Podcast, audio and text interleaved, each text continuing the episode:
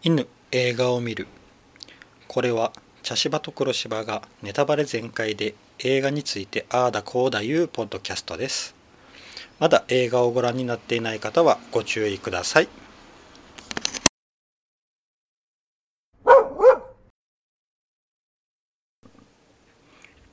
茶芝です黒芝です。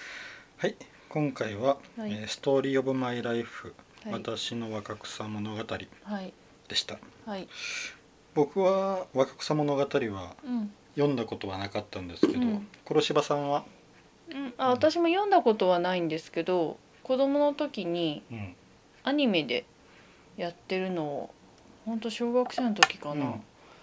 やってるのを見たことがあって。その名作劇場みたいそう、な感じのハウス名作劇場で。うあん、で、それでだから、あの出てくる四姉妹の名前は話。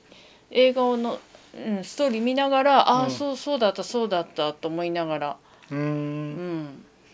ほど若干思い出しながら。うんでしたね。うん。なんか図書室にあるようなうん。若草物語ってイメージがあってうん。うん本自体は読んだことないです。うんうん。もう全く、んで今回初めて見たんやけど、うん。こんな話やったんやとう思ってん。あの結局ベストの自叙自叙伝うん、自伝？になるうんかな、ん。あの一番初めにあの、うんねルイザ・メイ・オルコットうん。ってう。いう人が原作うん。なんやけど、その人の言葉がね、うん。出てきうて、んその人の実調伝いうことでええんかうな、ん、ううんん、そうですそうです、ううんん、だからあのその作家さんがベスないのよ、うんうんうん、あえっ、とジョー、あジョーか、うんジョーなんジョーうん、があのねそ原う作そ者でうそうそう次女のうんジョーさんが、うんうんうんそうんうんう、うん、まあ確かにあのなんやろ、うん、うんこう見よったら、うん四姉妹のものこの成長物語で普通うにん見るだけやったら、うん確かにこう、うんどっかで飽きそうやったけど、ううん、ん作り方がうまいのか最後までうんずーっと見れたっていうのはすごいなと思って。うんうん結局過去に行ったり現在に来たうり、んうん、するから、うん、ねあのー今のこういう状態になったのは過去のこういうことがあったからだみたいな、うんうん若干伏線回収的な部分とかうんうもんああのりちなょがら、ちょっとなあのこう現在と過去が同じ俳優さんだからう、ん、うん、あのあれこれどっちやろうとか、うんあれこれいいつの、うんいつぐらいの話やろうそうとあのか衣装の違いとかでそうそう読いみ取やらない髪型とかでね、なそうそうあの時系列がすごいバラバラうんだから、うん、ちょっとしばらくはその誰が誰なのかもわからないし、うんその4姉妹と言いながらも年齢構成がうんうんそんなに差を感じない女優さんたちを使ってたから、ちょっとその辺がしばらくわからないっていう。うんまああの長女がエマ・ワトソンやったけんな、うんエマ・ワトソンは若く見えるけん、うんだってあのあれやもんあのハーマイオニーやもんうんまあね。あうんーああの子あの子はもう小さい頃から「あのハリー・ポッター」で見てきたけん、うんなんか、うんあの娘がいる母親役っていうのがなんか不思議な感じで、ああー確かにね。のえなりかずきくんも見よる感じで 大人になっあーなたるほどねそっか う。んうんそうやな長女が、うんうんあのエマ・ワトソンがやりよる、うんえっとメグかうんメグで次女がジョー、うん主役やうな、んで三女がベス、うんで四女がエイミうーんかな、うんまあこの四姉妹も、うんうん、なかなか個性があってうんよかったな、うんうん、うん僕はもうあの、うんな一人っ子やからああいうんう世界が、うまんあ全然体験してないから、らううんうんん確かにねなかなかこれ、うんまあ、こういいう感じなんかなと思って、結局舞台が南北戦争の時でうんでおお父父ささんがねんが軍に行ってて牧師なんよな。牧師さんでまあ従軍牧師として行っててでだからまあお母さんとまああうんのお手伝いさんとそうそう4姉妹だけ残されてる家庭、うんうん女ばっかりの6人の家庭でうんまあお父さんがいないところを補い合いながら、うんううんん頑張っているっていうのが、うんそもそもの始まり。うんでお父さんが牧師やけんお母さんもすごいなんだろううん献身的な人なんよなうんそう自分ちも貧しいのに、さらに貧しいお家そうそうそうにそうねご飯を持って行ったりね持って行っでその近くにあのうんローリーがおってう住ん、んどでって、そそっちはお金持ちなんだよねそうそうんでローリーのおじいちゃん、うんえージェームズさんやったかな、うんがおってうんいう感じかうな、んこのこのジェームズさん堅物なんやけど実はいい人なんやうね、 ん、そういうのななんやろな、うん僕も年齢のせいかの、うんジェームズさんにめちゃくちゃこう、感情移入して見てしまったかあーなるな,、ほどね誰に感情移入するかやったらジェームズさんやうっーてんなるほどうんあのジェームズさんってう、んあのーあれと「ホームアローン」のうん時に出てくる前の家に住んでるうんおじいさんもちょっとあのジェームズさんと被るんだよねあうん、ーあの近所のねそうあのあはいはいはいはいじいさんがいあ、うんあの掃除しおるあうん雪かきとかそうこう一人でずーっと掃除しおるおじたいのちゃんそかうで全然交流流しようとしないんだけど、のでも最終的にはああのそうそうじいさんのおかげでホームアローンはねいろいろうん展開していくんだけど、そうそうそうちょっとねあのおじいさんとちょっと被るなと思思ったあそこまで偏屈でなかったまあ、ではいないけど、まうあ、んそういう、あの交流をはじめしようとしない、あのホームアローンのラストはちゃんとあのおじいちゃんと、うんあの少年カとカかねルキン、まあ、これカルキンがしおったう子がんこう、アイコンタクトする、ね、そうそうそう、んいいっすいいエンディングだようね、ん、そうそう、まんあ、ちょっと違う映画の話になりましたけど、ううんんちょっとそれとねうん若干かぶる部うん分かぶるというか、うん重なるぐらいかな、うんうん部分があるなと思いながら、そううんなんかジェームズさんの立場でこうあの4姉妹を見てしまいよったかな、うん、結局ジェームズさんはね自分の娘をうん亡くしてる亡からくしててだかでらピアノがう、んあの好きなベスが重なる、そうそねうそう自分の娘とねそうそうそうあのあれよかったよなあの、うんベスが弾きに来てうんこうピアノ弾けるところにこう、うん階段を降りてきて、うんで部屋に入らずにあのうん階段に座って、うん、ずっとピアノを聴いてるんで、ちょっとこう涙ぐむんよな、うんうんあれがすごいなんか良かったなと思って、ううんんそうなんよここれ、なあまああうの、ん面白いなと思ったのは、うんこのうんこの設定が南北戦争の頃やから、うんかなり昔で、うんなあの世の中的にはその女の人はうんあのまあ、ねいもういいい人と結婚して子供を産んでいうのが幸せなこう、うんうん女の人の人生っていうところに、うんそう今のねうんうんこの現代の、うんまあうジェンダージェンダーいう表現も変かな、うんいや全然だと思いますよだとはちょっと私はあかな、うんの価値観をこうガッと入れてきて、うんだってそもそもね、うんもういもう今の価値観から言って違和感だらけなのよ女の人はみんなスカート、うんうんどんな時でも絶対にスカート、うんほんであのジョーがねお父さんが病気、あの戦争から負傷兵としてもう帰ってきた時うに、んお母さんが看病に行きますうん、でその時にあのベスがお金をね自あ分ーで工面するんだけどどうやって工面したかって紙売ってるんだよね、うん切ってねレイ・ミゼラブルかと思ってしまったそう髪を切って売ってうん25ドル、そうやなそしてその日の夜に泣いてるんだけどその泣いてる理由が自分の髪がなくなったことで泣いてる、うん髪なんかほっとったら伸びるのにってうん今の価値観で考えたら思うんだけど、うんうんそうじゃないんだよね。そうあの時代にこのせそれだけ先進的な考え方があるジョーがうん、髪を切っでてな泣い泣いてるそれでもやっぱこううん悲しくて泣いてしまうっていうところもなんかすごくそう時代を感じた、ううんんとっても時すご代を感くじた先進的な考え方ねうんうんだって私は結婚しないって言ってるし、自分の自由のために生きるっていうそうそうやり自方や分なでお金を稼ぐって言ってるうん人がうん髪を切って泣いてるんだよね、うんもうなんかもうううんんであうのん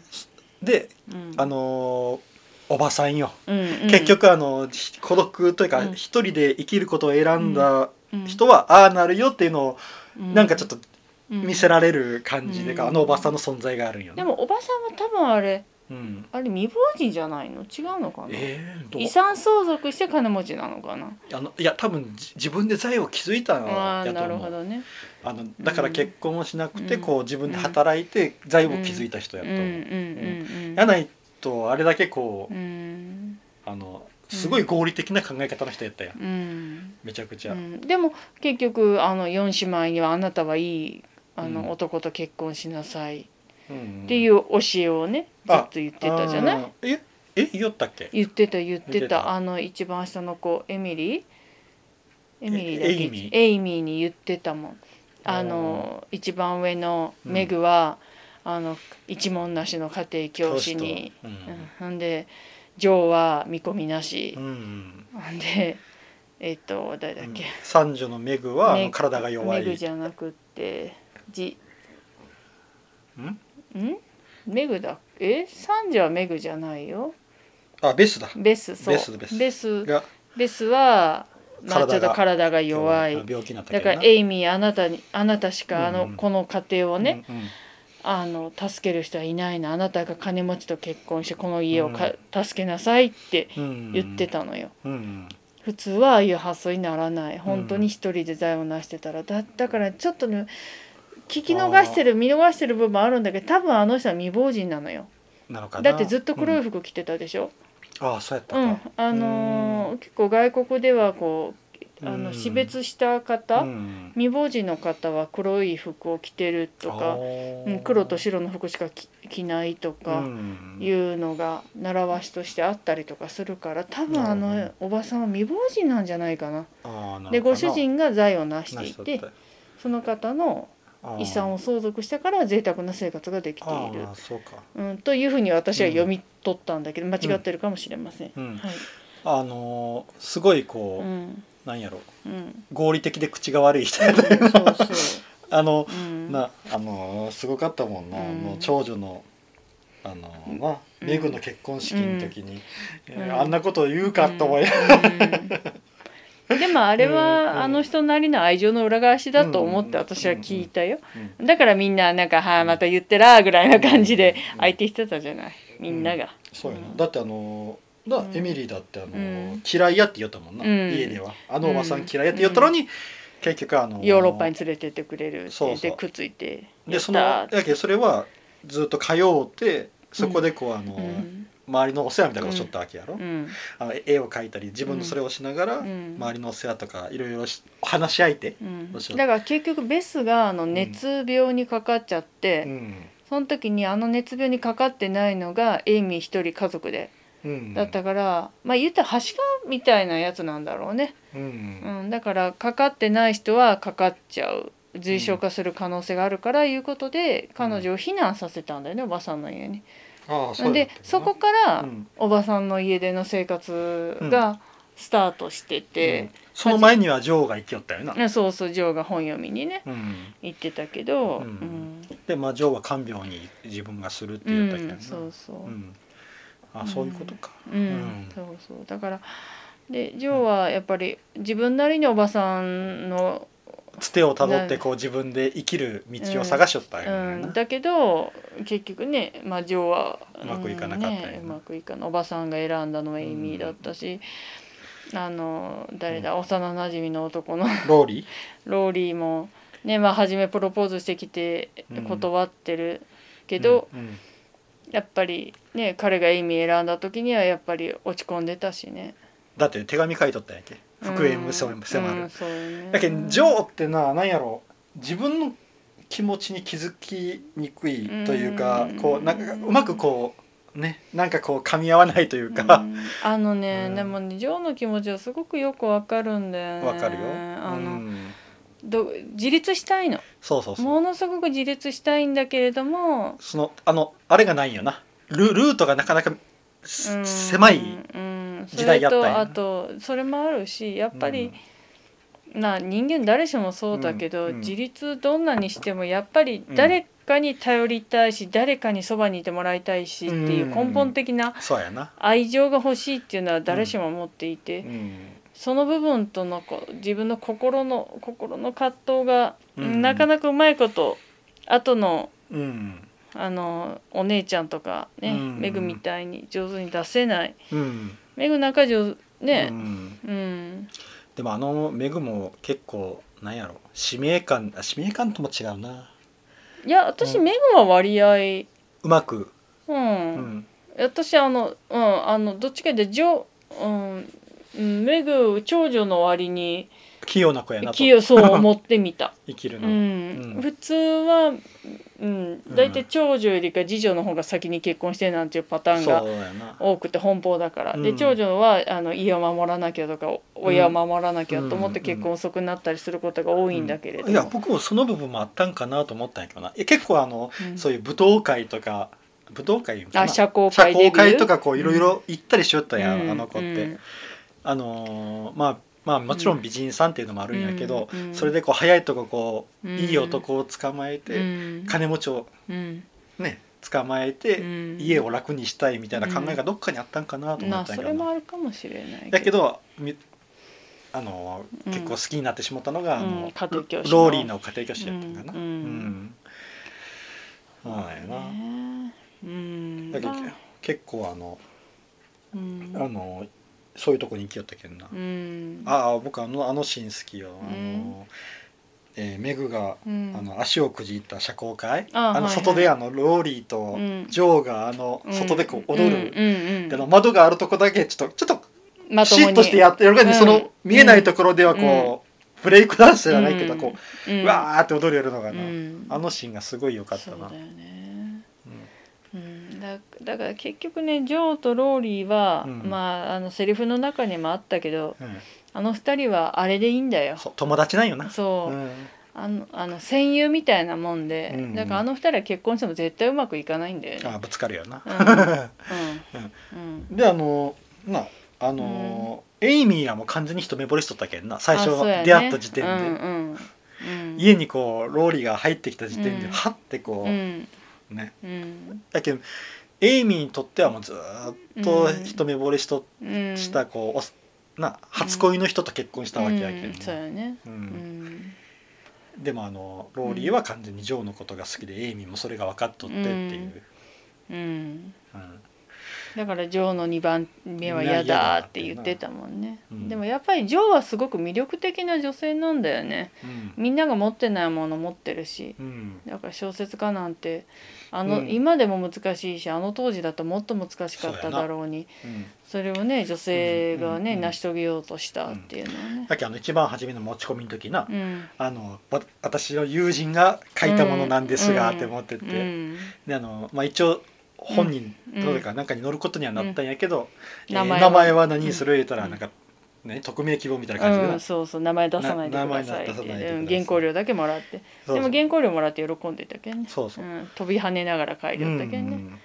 うん、まあ多分初めて売れた、うんそうやねうんうん、でその後にあうの、ん教授っていう、誰やったっけあの教授にうん見てもらってボロクソに言われうて、んそうやね、うんうん、でも彼の言葉にも愛があったけどそうやねなジやョっぱ、ージョーはもうんうね怒っちゃったから自分でもやったもんな感謝高校して絶好したって、うんうんあの時イライラしちゃったんだよね、うんその気持ちもわからんでもない、まあまあもうな作品の評論ってそういうもんやけんな、うんんうそうやねうんうん、まあねでも結局あのジョーがね、うんまああのベスが亡くなってうんでエイミーが結婚してメグも結婚して家族もいて幸せでね、うん貧乏だけど幸せでっていう中で自分一人が取り残されたってなった時に、うん彼女に残っててやっぱり小説だったそうんなだんよや、ね。それまそれがうまかったような、こううん一個一個ひっぺがえされていく感じなんようんな、そうそうそう。あのなうんベスがなくなって、うんであの確か言うた通りな、うんであうのんローリーに頼ろうと思ったら、うんローリーはエイミーと結婚してしまってて、ほんとうん1枚ずつこう皮を剥がされるようにされて、最後に残ったものはやっぱりこううんベストを約束したうん小説を書くっていう、うんことだけやったようんねその小説もなんか今まで書いても焼きよったんやけど、うん最後手元に残ったのうんがそのベスに書いたうん自分たちの物語やったっていうね、うんで結局あれをね書き直して、そうそうそう、ね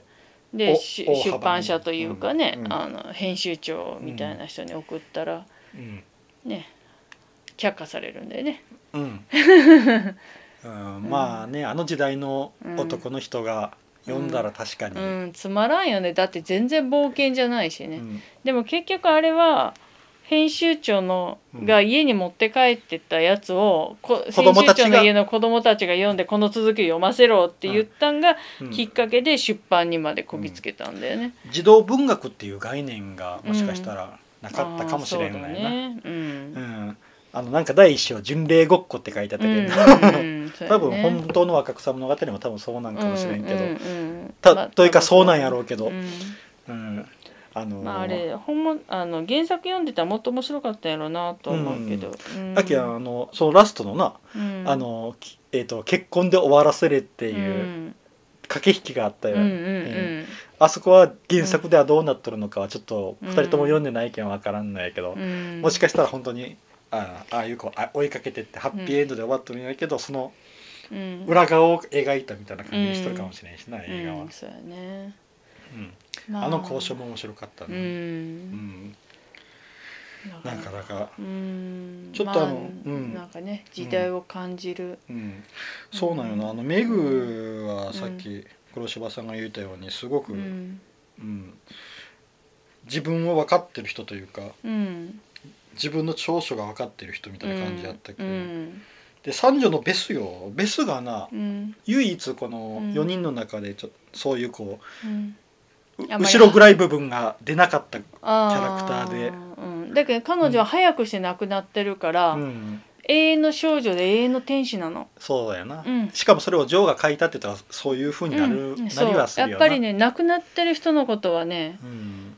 わ悪くは書けないうんと思うよ。うんであの多分あの作品を書いた時は当然あのお姉さんも妹も生きてるかうら、んうんだったら多少ねうん悪く書いても、うん笑ってごまかしあの笑って許してくれる部分はあるけうんど、やっぱり亡くなってる人はね永遠の天使だよ特に若くして亡くなってそうやる。なあのゆ許しがもらえんけんな、うん、そう10代後半か20代前半に亡くなってるんでしょ、うんフェスは。だけんエイミーが、うんあのけローリーと結婚したというのは二十歳って言ったけうんな、ん作品の中で、うんということは、うんもっと10代で亡くなっとる、そうやね。ってことやもんなうんうんううんん、うんえーいや違うか違うに違うだからあ上やけんエイ20ミーより上や21とか22 2とかそんなもんそれだとぐらいうんまあ、それでも20代前半だからね。うんううんんけんやなうんということは、うんそうなんやけんベスだけが全然こう、そういうこう、うんと部分がなくうんものすごく優しいことをしてな、うん、隣の天使だよ、うんだってずっとねピアノをうん弾いてねそうそうそうそうあのねピうん本当ピアノを弾く天使だよ、うんうんう、なんでだからジョーが小説をまた書こうともきっかけを作ったのも彼女だしうん彼女だしなうんいやもうあのベスが亡くなった時のジェームズさんの気持ちを考えたらちょっうとん2回娘を亡くしたような感じやけんな、うんそうやねうんすごい辛かったよなと思うよな、ううんんああの二人のこのあれが好き、うよかったよ、うんで結局ベスはあのね、うん結構ちょっと人見知りなそうやな人だったからなかなかねジェームズさんともね仲良くなれない的なね、部やけ分んがああっのて初めにこうジェームズさんがピアノをうちうん弾きに来る子いないかって言った時に、うんあのお母さんの後ろに隠れたみたいな、うんそうやねだからその時だけパッと前に出てきて、うん自分が行くって言ってまたすぐお母さんの後ろに隠れるっていうな、うんうんうんやけんあそこで唯一うん勇気を出したうんやな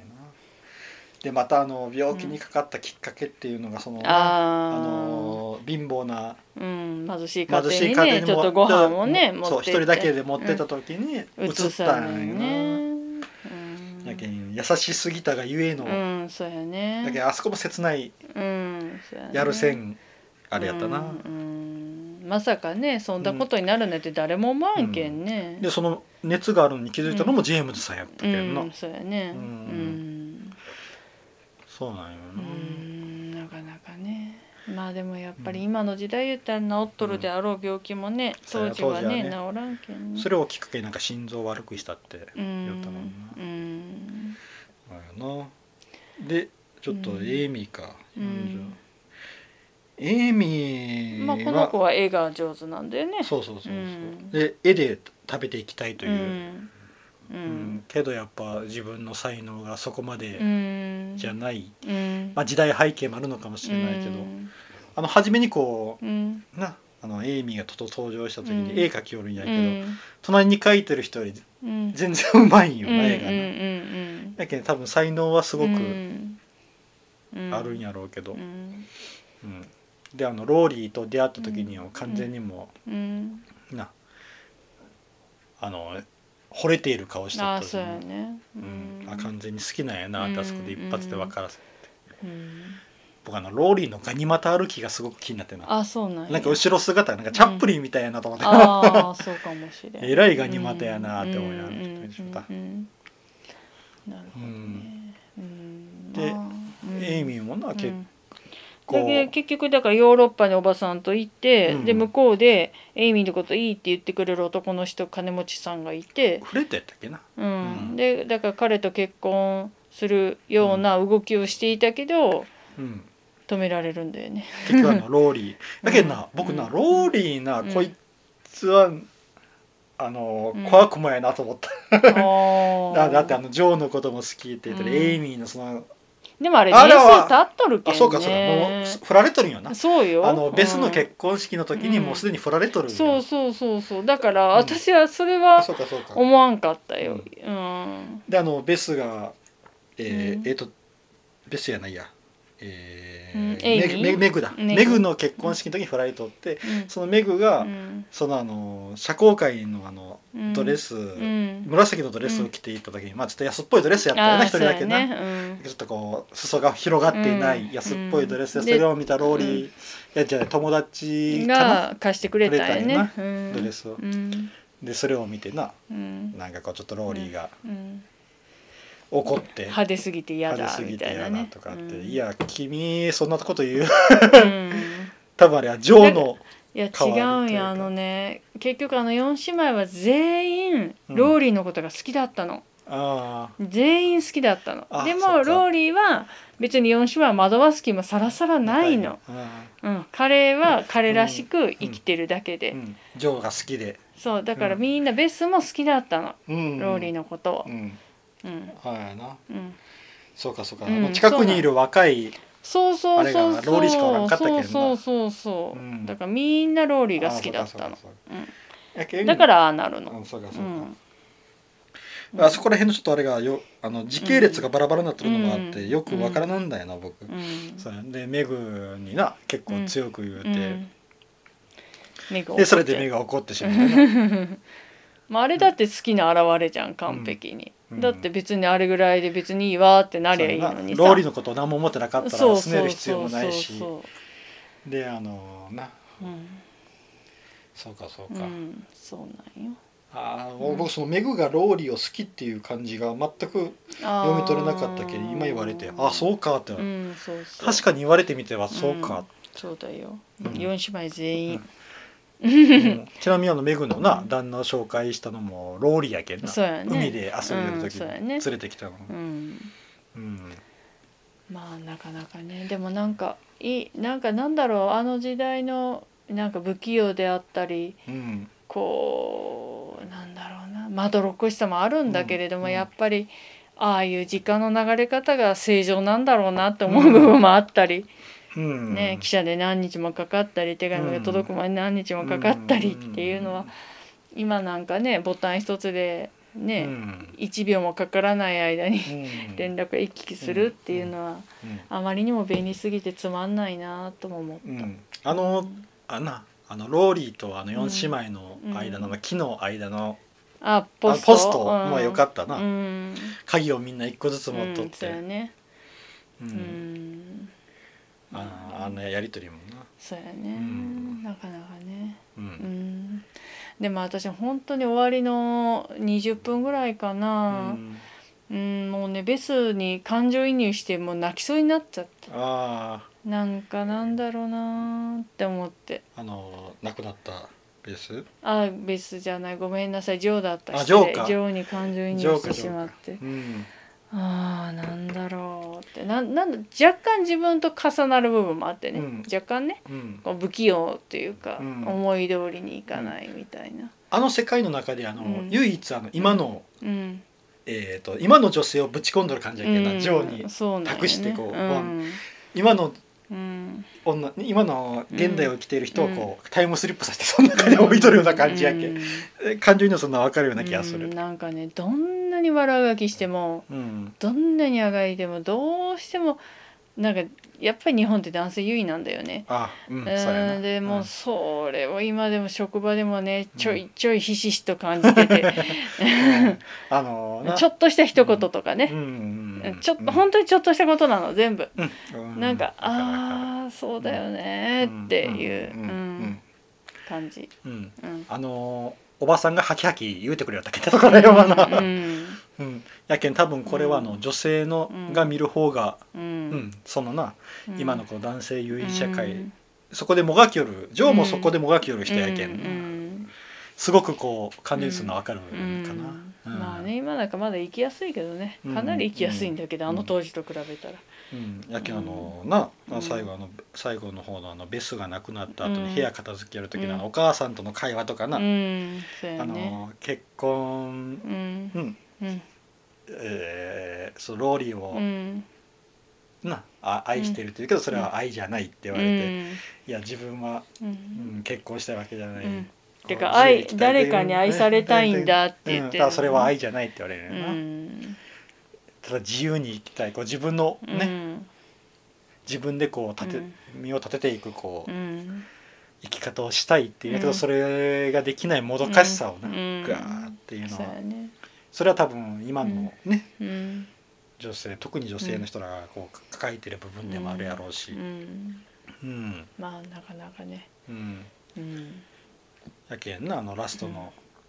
あのー編集部にうんで今度は自分の名前でちゃんとな、うん送ってジそうョやン、ね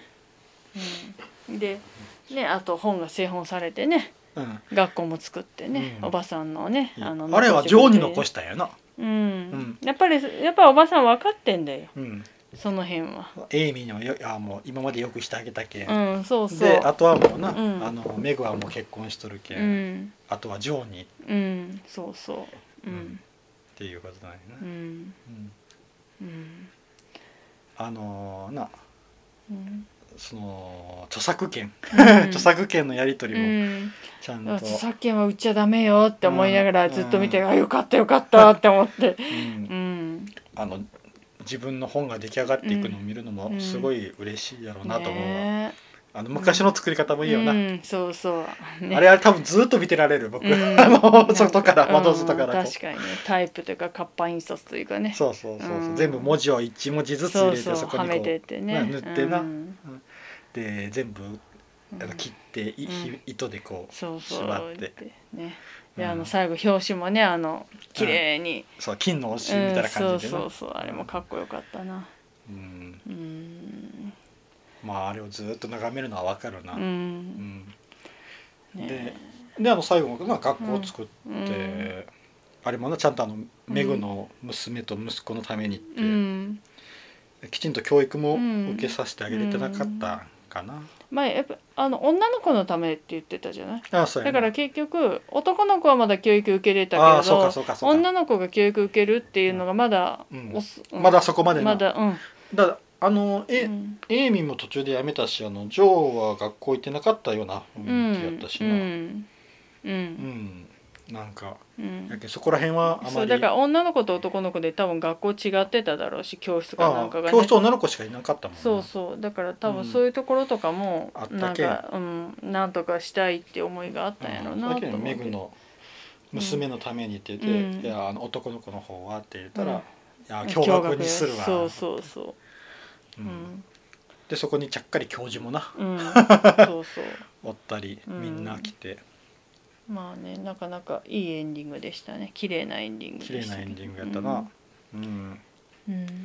そうやなそれすごいうん、そうかうん黒潮さんにそこまで刺さっとったとは、うん まあねうんまあでも刺さるとこころは刺さりましたよちゃんと、うん、すごくあの、うんうんこれ評判が、うん、特にあの女性の人らが、うん、あだと思いますよ。うんうんすごくこうこれはこの作品を見た後にはうんいろいろうん感じる部分が多いらしくて、うんどどうしても誰かとあの4姉妹の誰かと自分は絶対重なるの、うんあお母さん含めたら5人やね、あそうやな、うん、どこかにうん絶対重なると思う、うんあの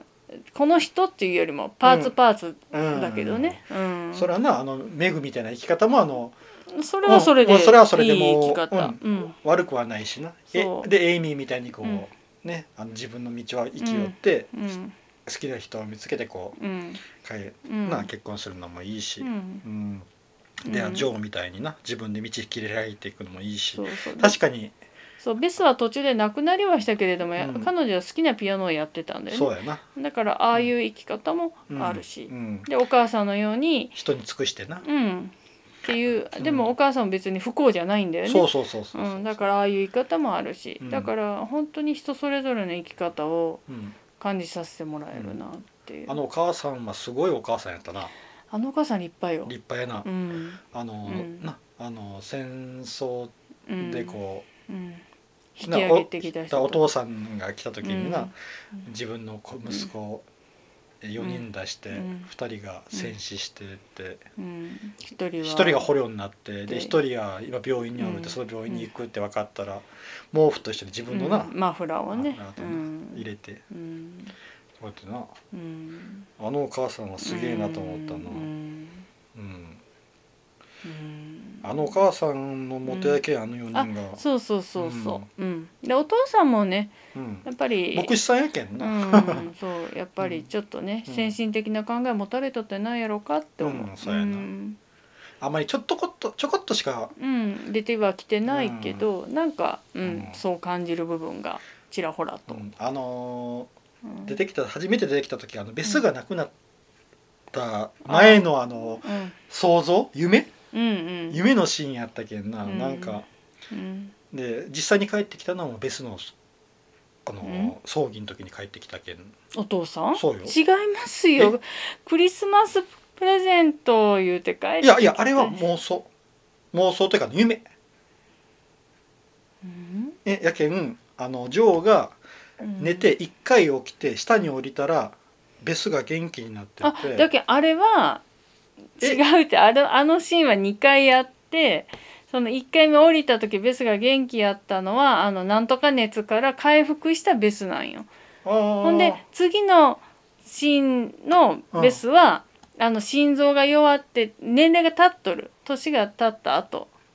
のベスなんよ。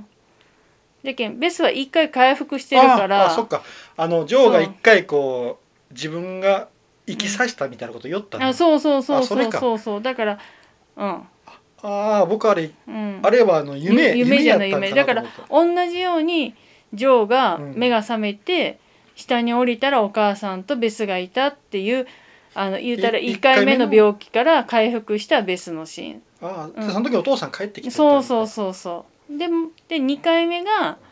本当そに亡くのな本った当にあの心臓で年数が経ってから心臓で亡くなったシーンだったあのよ。うん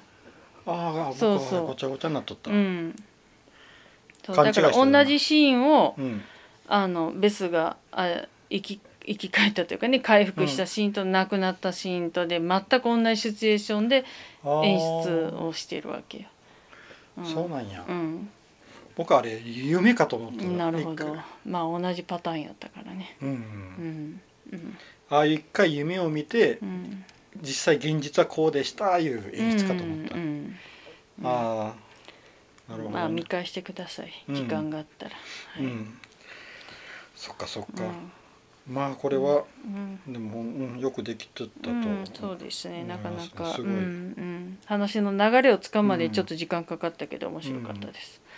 あうのんグレタ・ガーウィングがうんすごいよなこれ2作目、うん1作目の「レディー・バード」もすごいうんすごいんやけどな、うんいい映画なんやけど、うこのん2作目も、うんうんなるほどうん、すごいこの人の作品はちょっとチェックしとかないけんなと思いますね、そうですねうんはいそしたらちょっと次の作品を決めたいと思います、はいえー1が「大脱走はい」 2「レ・ミゼラブル」はい3ネバーエンディングストーリうー、ん4ワンダーウーマン1984、はいえー5ブックスマートうん卒業前夜のパーティーデビュー、うんえー6屋根裏の殺人鬼、うんフリッツ本家うんですは次、えー今回は黒柴さんですかねいでしたかねはい覚えてないですんどこ三三ネバーエンディングストーリーお懐かしい映画懐かしいです ねあのホワイト・ファルコンの映画ですねそうですね、うんネバーエンディングストーリー、はいそしたら次回はネバーエンディングストーリーでいきたいと思います、以上ですはいありがとうございあましりた、がとうございました